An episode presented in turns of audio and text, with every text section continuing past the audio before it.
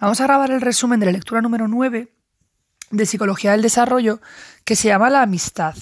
Y empezamos hablando pues de cuántos tipos de amistades hay. Pues desde la Grecia clásica y en concreto desde Aristóteles pues se distinguen tres tipos de amistades, que serían las amistades útiles, las amistades para la diversión y las amistades bondadosas. ¿Cuáles son las amistades útiles? Pues aquellas que nos producen beneficios, es decir, obtenemos beneficios por tener algún amigo. Las amistades para la diversión, pues son aquellas que provocan satisfacción únicamente a través de la diversión. Es decir, que si a mí me satisface esta, esta, amistad es porque me divierto con esta persona, si no, pues no. Y luego están las amistades bondadosas, que son las amistades profundas y duraderas y que pueden incluir las otras dos. Es decir, que una amistad bondadosa puede también incluir la diversión y el beneficio obtenido por tener un amigo, ¿no? Al final, así que útiles, diversión y bondadosa. A finales del siglo XX pues, se comienza a trabajar y analizar la relación de amistad dentro de la psicología. Y la postura más consolidada pues, radica en la importancia de las relaciones entre iguales. Harris en 1999 pues, da una serie de aportaciones que se pueden resumir en la idea de que no son solo los padres los que educan a los hijos, sino que estos nacen con una carga genética que va a hacer que los hijos se parezcan en algunas cosas a sus progenitores. Y esto es lo que hace que sea el contexto de los iguales el que va a aportar la parte de varianza del comportamiento que se debe a cuestiones de socialización.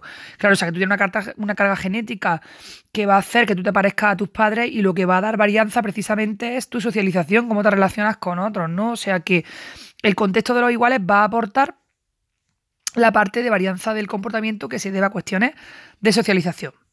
En la actualidad, los estudios de amistad, ¿cuáles son los más importantes? Pues parten de los que fueron realizados por Sullivan, Salman, Rubin y Corsario, porque estos fueron los pioneros en el estudio de las relaciones entre iguales o coetáneos. Y por eso vamos a ir viendo, pues, qué dice Rubin, qué dice Selman y todo esto, ¿no? Vámonos con Rubin. Bueno, aquí pone Rubin, o sea que lo mismo no es Rubin, es Rubin. ¿Qué es un amigo? Hay un amigo en mí. Vamos a ver qué es un amigo. Pues las personas tienen nociones muy diversas, muy distintas de lo que es un amigo. Algunos observadores pues, pueden llegar a la conclusión de que las nociones de amistad por parte de los niños de corta edad pues, son diferentes de los niños mayores, de los adolescentes y de los adultos. O sea que la manera en que un niño percibe lo que es la amistad, pues parece que es distinto, distinta a lo que ya piensan que es un amigo los niños mayores, los adultos y tal, ¿no? Cuando un niño está en edad preescolar y habla de un amigo, pues se está refiriendo a un compañero de juego. Esto sale mucho en las preguntas de examen, ¿no?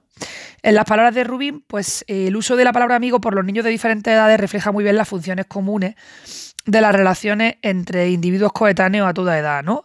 Entonces, parece adecuado entonces la elección de la misma palabra para clasificarla porque va a generar un sentimiento de pertenencia y de identidad. Nos pone aquí un ejemplo, ¿no? Donde Dwayne, que tiene tres años, está jugando por primera vez con Philip y unos minutos después corre por el patio gritando ¡Somos amigos! Pues ya está, estoy flipando y como somos compañeros de juego y cuando estoy en edad preescolar, para mí un amigo significa alguien que juega conmigo, pues oye, qué guay, ¿no? Eh, llevamos tres minutos jugando y ya estoy flipando porque somos amigos. Y dice esto, ¿no? Que, la elección de la misma palabra, la palabra amistad, pues genera un sentimiento de pertenencia y de identidad. Otro ejemplo, pues Débora, que tiene 13 años, puede pasarse meses intentando conocer a una compañera de clase. Esto, claro, en oposición al niño de 3 años que lleva 4 minutos jugando con el amigo y ya, o sea, con el niño que está al lado y ya son amigos, ¿no? Mientras que ya con 13 años, pues te puedes tirar mm, meses intentando conocer a alguien y no lo vas a considerar amigo hasta que de verdad existe una relación pues, más profunda, ¿no? Existen evidencias, existen pruebas de que los modos de razonar acerca de la amistad varían durante la infancia, es decir, que la manera en que un niño pequeño, un niño mayor y un adolescente razonan sobre qué es la amistad, pues es distinta. Y la investigación más sistemática sobre el modo de entender la amistad por parte de los niños la hizo Selman. Selman lo que hizo pues, fue ajustar su enfoque teórico y el estilo de su investigación al modelo de Piaget. ¿En qué se centró concretamente o en qué se ha centrado Selman concretamente? Pues en las estructuras mentales que se van desarrollando progresivamente. Claro, porque está, está fijándose en Piaget ¿no? como referencia. ¿Qué procedimiento utiliza para ver cuál es el modo de entender de la amistad de los niños? Pues utiliza en sus trabajos la entrevista clínica y así pues puede ir perfilando la, conciencia de amistad que tienen los niños a partir de unos estadios en función de la edad. Claro, si es que está, está siguiendo a Piaget, entonces dice pues voy a ir viendo en cada estadio pues, cómo conciben la amistad, ¿no? Y nos dice Selman, después de su estudio, que un niño entre 3 y 5 años va a considerar a los amigos como compañeros físicos. Es decir, que no va a tener una concepción del concepto mm, duración dentro de la amistad. Pues tú y yo somos amigos porque ahora mismo estamos en el patio y físicamente estamos juntos y jugamos juntos, por eso somos amigos. Pero tú ahora te vas y ya no eres mi amigo. Claro, no hay un concepto de duración dentro de la amistad. Así que para el niño entre los 3 y 5 años, la amistad pues la concibe desde las interacciones momentáneas, en el aquí, en el ahora, en este ratico que echamos tan agustico con las construcciones, pero ahora te vas y ya no eres mi amigo porque no estás aquí. ¿Qué pasa con el niño que tiene entre 11 y 12 años? Pues claro, aquí ya considera las amistades como íntimas y mutuas, que están formadas a lo largo del tiempo y así que concebimos la duración. Además, este niño más mayor pues va a entender la amistad desde una relación donde las personas son psicológicamente compatibles, comparten intereses y tienen personalidades agradables mutuamente. Es decir, me gusta como eres y yo te gusto a ti. ¿Qué clases de personas pueden ser buenos amigos? Pues para el niño pequeño la cualificación más importante de la amistad es la accesibilidad física, porque como hemos dicho que el concepto de amistad es de compañeros físicos, pues oye, con que estés al lado, ya eso es con ese requisito, ya vamos que chutamos para decir que somos amigos. Así que para el niño pequeño la cualificación más importante es la accesibilidad física. Un ejemplo, alguien que juega mucho o alguien que vive cerca son los atributos responsables e importantes que asigna un niño eh, a otro para decir que podría ser su amigo. Y lo que va a hacer es apelar a descripciones estereotipadas. Pues mi amigo es mi vecino porque todos los días cruzo la puerta o él viene a mi casa y jugamos a los muñecos.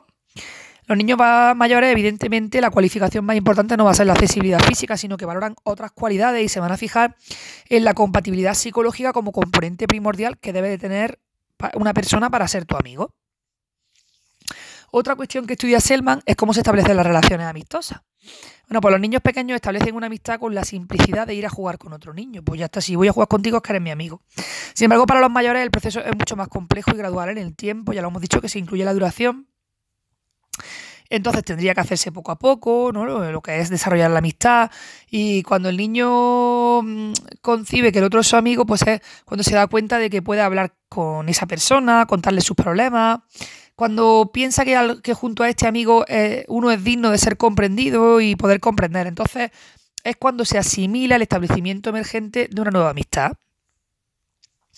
Ya hemos dicho entonces qué clases de personas pueden ser buenos amigos, cómo se establecen las relaciones amistosas y ahora vamos a ver la naturaleza de la amistad. En los niños pequeños, pues la naturaleza estriba en términos cuantitativos. Esto es un mogollón de preguntas de examen. Por ejemplo, si nos visitamos mucho, pues tenemos que ser mejores amigos, porque si estamos todo el día juntos, eh, y aquí los niños no están viendo la amistad en términos de calidad, sino en términos de cantidad. Pues si nos podemos ver mucho, podemos jugar mucho y estamos muy cerca, pues qué guay, pues somos amigos. Los niños mayores reflexionan a través de la confianza y ellos sí que son capaces de valorar más probablemente el hecho de la calidad dentro de una amistad, como es por ejemplo pues eh, que la, la confianza es súper importante más que la cantidad, ¿no? De hecho, claro, eh, un niño pequeño, pues tú eres mi amigo si estás aquí al lado y juegas conmigo, pero una, un niño mayor, pues con 12, 13 años, pues tu mejor amigo puede estar pasando un año en Irlanda y sigue siendo tu amigo aunque haya una distancia física, porque la cualificación más importante no es la distancia física, sino la confianza, la conexión, esa compatibilidad psicológica. Hay una hipótesis sobre cómo tiene lugar el paso de interacciones momentáneas a una participación íntima y mutua, es decir, cuándo se produce ese clic donde ya el niño deja de pensar en el amigo como el que está aquí al lado y entonces juega conmigo, pues cómo se produce el clic, el paso de interacciones momentáneas a una participación ya íntima y mutua. Y dice Selman que este paso eh, de un estado a otro sería el, de la conciencia social que se desarrolla a través de estadios. Y nos describe tres estadios, del estadio 0 al 3. ¿Cómo progresa el niño desde el 0 hasta el 3? Pues pasando por estadios intermedios. Eh, tendríamos un estadio 1, un 2 y un estadio, una transformación del estadio 2 al 3. En el estadio 1, pues tendríamos niños de entre 6 y 8 años. Aquí el niño concibe la amistad como una asistencia, como un apoyo unidireccional. Es decir, que eh, un amigo es una persona que realiza cosas que nos complacen. En este estadio, pues no hay una toma de conciencia recíproca. O sea, tú eres mi amigo porque me interesa, porque tú me das lo que yo necesito, porque me prestas los juguetes, porque porque me apoyas, pero yo no pienso en ti como alguien a quien puedo apoyar, porque no hay una toma de conciencia recíproca. Por eso hemos dicho que el niño concibe la amistad como una asistencia o un apoyo unidireccional, porque tú eres mi amigo porque tú a mí me das cosas. Me puedes prestar tus juguetes o puedes jugar conmigo porque a mí me interesa jugar al fútbol y necesito un amigo para jugar, pero es de ti para mí. ¿Vale? Una asistencia o un apoyo unidireccional. Y no hay una toma de conciencia recíproca donde yo pienso, tú eres mi amigo porque además yo te apoyo, porque yo te asisto. Esto último, la conciencia esta recíproca, pues va a aparecer en el estadio 2, que es característico de los niños entre 9 y 12 años. Aquí la amistad pues ya sí que es bidireccional, es decir, que cada amigo se adapta a las necesidades del otro, ¿no? Y esta reciprocidad pues está enfocada en incidentes específicos más que sobre amistad duradera. Por eso en este estado, pues eh, es, considerado, la amistad es considerada una cooperación en momentos favorables, ya que ya hay reciprocidad, pero en momentos específicos, una cooperación en momentos en los que es posible, momentos favorables. Y luego tenemos ya eh, la transformación del estadio 2 al estadio 3, que es lo que se llamaría la tercera infancia o principio de la adolescencia, donde ya sí que aparece la intimidad, la duración y la reciprocidad. ¿Cómo explica Selman esta progresión? Bueno, pues él la advierte en la capacidad del niño para asumir el punto de vista de otros. Y al mismo tiempo explica que existe un cambio desde una visión en entidades físicas hasta entidades psicológicas, ¿Por qué? Claro, porque cuando ya estamos hablando de que estamos llegando ya a la adolescencia, pues están apareciendo conceptos abstractos, inferidos y subyacentes de las disposiciones del comportamiento. Claro, tiene un niño que cognitivamente es mucho más complejo. Entonces vamos atravesando pues el poder empezar a asumir el punto de vista de los otros, empezar a comprender que no es lo mismo las entidades físicas que las entidades psicológicas. Y claro, toda esta capacidad de abstracción, de inferir lo que está sucediendo, pues hace una amistad, pues mucha, una concepción de la amistad mucho más madura, ¿no? Por otro lado, hay otro aspecto que se funde dentro de esta visión, que sería el aprendizaje social. El aprendizaje social es importante porque influye en las concepciones del niño, que son todo el rato cambiantes acerca de la amistad. Claro, porque cada cultura pues ofrece una manera de ver la amistad. Entonces, hay un aprendizaje social, o sea, al mismo tiempo que hay, digamos, un desarrollo cognitivo que hace que el niño tenga una capacidad mayor pues eso, de ponerse en el punto de vista del otro, de comprender lo abstracto, de, distinguir entre entidades físicas y psicológicas. Esto sería como a nivel ontológico ese desarrollo, ese desarrollo esa capacidad que va eh, siendo mayor. Pero por otro lado está el tema cultural, o sea, el aprendizaje social, que tú como individuo te mueves en una determinada cultura y eso también influye. Ojo porque hay que decir que la mayoría de los psicólogos del desarrollo opinan que la cultura no es la principal causa de la comprensión social del, niño, ¿no? Sino que es el propio niño con su visión constructivista. O sea que estamos hablando de la, de la cultura, pero que tampoco nos flipemos tanto, ¿no? Así que bueno, pues los niños elaboran por sí mismos sus relaciones sociales en base a encuentros reales, pero, pero bueno, que está ahí la cultura, ¿no? En fin, que es que nos hemos flipado diciendo, oh, el aprendizaje social, pero luego ahora vienen los psicólogos del desarrollo y dicen, mira que la cultura no es la principal causa de comprensión social del niño, así que tampoco es para tanto, ¿no? Y como estamos en el enfoque constructivista, donde el niño construye esa visión, pues em, no podemos decir desde este enfoque constructivista que hay una relación ineludible entre la edad del niño y su nivel de comprensión. Bueno, pues ya está, este enfoque constructivista nos ayuda a ver las discrepancias entre el modo de contestar los niños a las preguntas sobre la amistad y también la forma en que ellos se relacionan. Esto sale mogollón en las preguntas de examen, que puede haber discrepancia entre el modo en que los niños expresan su concepto de la amistad y cómo después lo viven, es decir, cómo realmente luego se relacionan. Entonces nos dice aquí que pues hay aparecen inconsistencias en las respuestas que a los niños se le hace, o sea, a los niños se le pregunta cosas sobre amistad y los niños dan unas respuestas que luego no se corresponden con cómo realmente se relacionan. Por eso dice que este enfoque constructivista nos, nos ayuda a entender las discrepancias en pues ese modo de contestar a las preguntas sobre amistad y cómo se relacionan de verdad, ¿no? A esas inconsistencias, ¿no? Pero bueno, que en definitiva la amistad, en el sentido que aquí nos interesa, pues es lo que un niño hace que ella sea. Pues esta sería la lectura del tema 9 y ahora tenemos una serie de preguntas para ver si nos hemos enterado. Que nos dice, la palabra amigo, ¿significa lo mismo para niños de diferentes edades? Pues dice aquí que sí. Que el uso de la palabra amigo por niños de diferentes edades refleja muy bien las funciones comunes de las relaciones entre individuos coetáneos de todas las edades. O sea que aunque la concepción de la amistad sea diferente en cada etapa, la palabra amigo significa lo mismo porque refleja esas funciones comunes de las relaciones entre individuos que tienen la misma edad. ¿Y cómo son las relaciones entre amigos? Pues son relaciones no familiares que van a fomentar un sentimiento de pertenencia y un sentimiento de identidad. Número dos, ¿podemos decir que el concepto de amigo es lo mismo en todas las edades? No. Esto es muy gracioso, esto es que es súper tricky tricky, porque en la pregunta 1 hemos dicho, ¿la palabra amigo significa lo mismo para los niños de las diferentes edades? La respuesta es sí. Y ahora, ¿podemos decir que el concepto de amigo es lo mismo en todas las edades? La respuesta es no. Ala, tócate los pies. Luego hay una tercera pregunta aquí que es ¿qué es la entrevista clínica? Aunque no tiene respuesta, pero bueno, sabemos que se sienta el psicólogo pues con el niño y le va haciendo una serie de preguntas para ver cuál es su concepción, en este caso, de la amistad. Pregunta número 4. ¿Qué modelo sigue Selman para estudiar la amistad? Pues sería el modelo de estadios, siguiendo el ejemplo de Piaget. Tendríamos dos estadios de 3 a 5 años y otro de 11 a 12 y en medio habría estadios intermedios. O sea que yo antes he dicho, ojo, que he dicho que había em, tres estadios, ¿no? Del 0 al 3.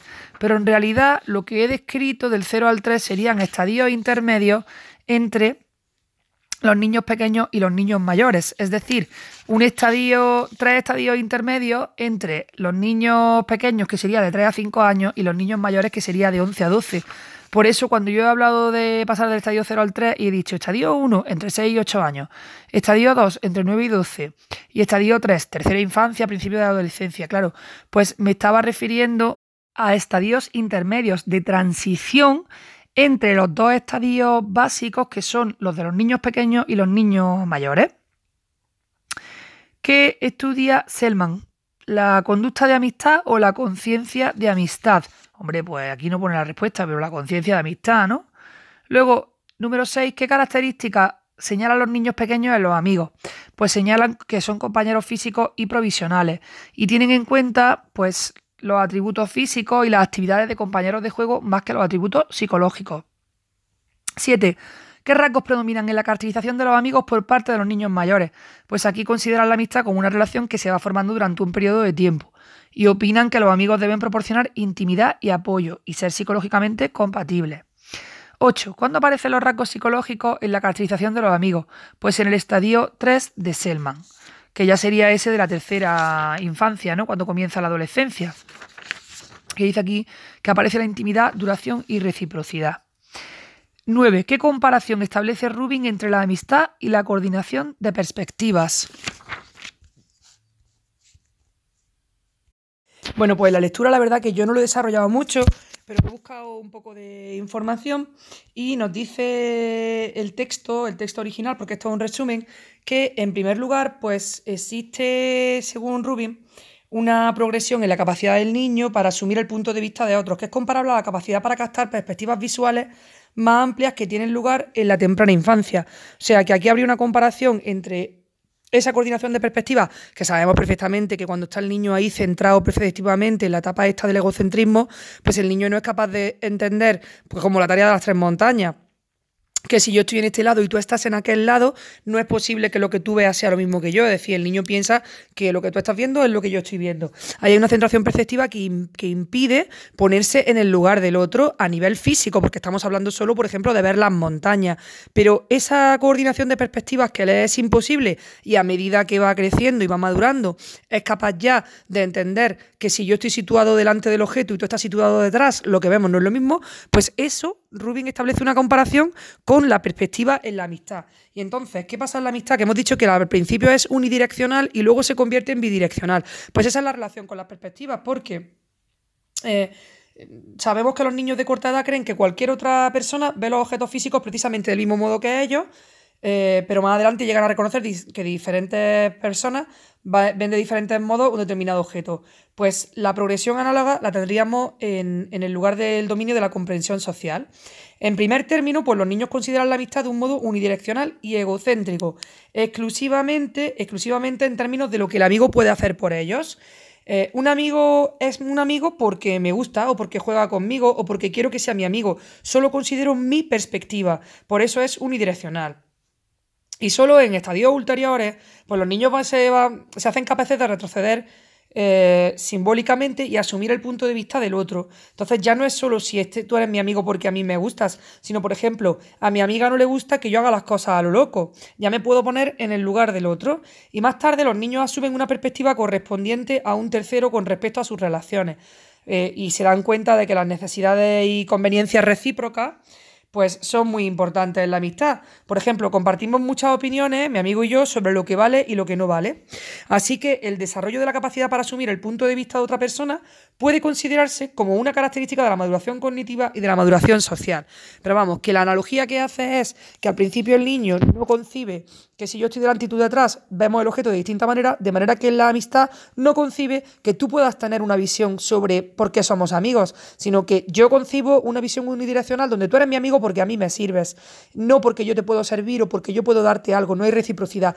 Y se va avanzando en esa concepción de la, eh, de la bidireccionalidad precisamente de forma análoga a cómo se avanza en la concepción de las perspectivas donde ya conforme madura el niño es capaz de ponerse en el lugar del otro y entender que puede ver las cosas de manera distinta. Pregunta número 10. ¿Qué quiere decir? Que los niños son psicólogos espontáneos. Pues aquí nos dice que esto significa que los niños hacen apreciaciones acerca de los atributos psicológicos de los demás. Y eso significa, claro, que son psicólogos espontáneos. 11. ¿Qué quiere decir? Que el trato con los otros se ve como relaciones. ¿Qué diferencia hay entre relaciones y encuentros? Bueno, pues cuando hablamos de encuentros hablaríamos de niños de corta edad donde hay un encuentro en el aquí, en el ahora, en la cercanía física. Mientras que en los mayores ya no hablamos de encuentros, sino de relaciones, porque son relaciones más duraderas que implican pues una relación en el tiempo que se ha cultivado, que se ha mimado y que incluye el concepto pues duración. Así que encuentros para niños pequeños, relaciones para niñas mayores. 12. ¿Sobre qué tipo de niños se han hecho principalmente los estudios acerca de la amistad? Bueno, pues se han hecho principalmente sobre niños pertenecientes a sociedades occidentales y procedentes generalmente de la clase media. 13. Según Rubin, ¿es la cultura la que determina la comprensión social de los niños? Pues no, la cultura no es el principal arquitecto de la comprensión social del niño, sino el propio niño. ¿Por qué? Porque tenemos una visión constructivista donde el niño está construyendo su visión de la amistad. Luego, en el punto 14 nos pregunta, ¿qué se produce primero, el pensamiento o la acción? Bueno, pues voy a citar exactamente lo que dice Piaget, pero tengo que decir primero que esta pregunta esta de qué se produce primero el pensamiento o la acción viene a colación del hecho que dijimos antes de que eh, existen discrepancias entre el modo de contestar los niños a las preguntas acerca de la amistad y la forma en que ellos mismos se relacionan. Es decir, que tú al niño le preguntas cómo se relaciona y te dice una cosa, pero en realidad está haciendo otra. Entonces, fíjate, una cosa es lo que piensa el niño sobre la amistad y otra cosa es las acciones que realmente hace eh, cuando se relaciona con un amigo. Entonces, claro, ¿qué se produce ante el pensamiento o la acción? Pues nos dice Piaget, el pensamiento va siempre por detrás de la acción y la cooperación. Tiene que practicarse durante mucho tiempo, em, tiene que practicarse mucho tiempo antes de que sea sacada plenamente a la luz por el pensamiento reflexivo. Es decir, que, claro, el enfoque constructivista nos ayuda a explicar por qué existen casi siempre discrepancias entre el modo de contestar a los niños a las preguntas acerca de la amistad y la forma en que ellos mismos se relacionan, no en la práctica con sus amigos. Por ejemplo, los niños de corta edad que piensan que la amistad consiste característicamente en interacciones físicas, ya lo hemos dicho que la proximidad física es la cualidad más importante, pues estos niños de corta edad piensan eh, que la amistad eso consiste en interaccionar físicamente, pero pueden sin embargo demostrar una capacidad para elaborar relaciones que indica una clara conciencia práctica de que estas relaciones de amistad se, basan en dar y tomar. Claro, sería incongruente pues el hecho de que sea consciente de que hay una reciprocidad, pero sin embargo em, em, eh, esté centrado, digamos, en la interacción física, ¿no? Eh, dice aquí un ejemplo. Yo vivo aquí contigo, decía un niño en edad preescolar a una niña que quería volver a jugar a las casitas con él. Le decía, yo vivo aquí, pero yo trabajo, yo vivo contigo aquí, pero yo trabajo aquí y estoy trabajando ahora. Y siguió haciendo construcciones con bloques. Así que, si a la pregunta ¿qué se produce primero, el pensamiento o la acción? Pues, según Piaget, el pensamiento va siempre por detrás de la acción y la cooperación. Básicamente tiene que practicarse muchísimo la acción antes de que se proceda a un pensamiento reflexivo sobre la misma. Última pregunta. ¿Por qué sostiene Rubin que los niveles de comprensión de la amistad presentan una variación mayor que otros aspectos del desarrollo, como por ejemplo el desarrollo motor? ¿Vale? ¿Por qué los niveles de comprensión de la amistad presentan una variación mayor que otros aspectos. Pues se da una variación en cuanto a las edades en las que los niños comienzan a razonar sobre la amistad en determinados niveles y ese es el momento, esa es la razón, ¿no? Pues como varía dependiendo de la edad, pues ahí varían los, los niveles de comprensión de la amistad. El desarrollo de la comprensión social eh, no solo depende de la evolución de las capacidades intelectuales, que pueden variar ampliamente de un individuo a otro, sino también de experiencias sociales específicas que varían incluso en mayor amplitud. Así que a la hora de comprender la amistad, el niño necesita apoyarse por un lado en sus capacidades intelectuales y por otro en sus experiencias sociales específicas. Y claro, estas son muy diversas. Por un lado, a nivel de capacidades intelectuales, pues de un niño a otro puede haber una variación importante, una diferencia individual grande con respecto a la capacidad intelectual, pero es que encima eh, no solo se apoyan en las capacidades intelectuales para hablar de cómo ellos ven la, amistad, sino también de su experiencia social específica. Y aquí incluso una mayor amplitud de variabilidad con respecto a lo que es la capacidad intelectual. Con esto terminaríamos las preguntas de la lectura número 9 sobre la amistad y por lo tanto el audio.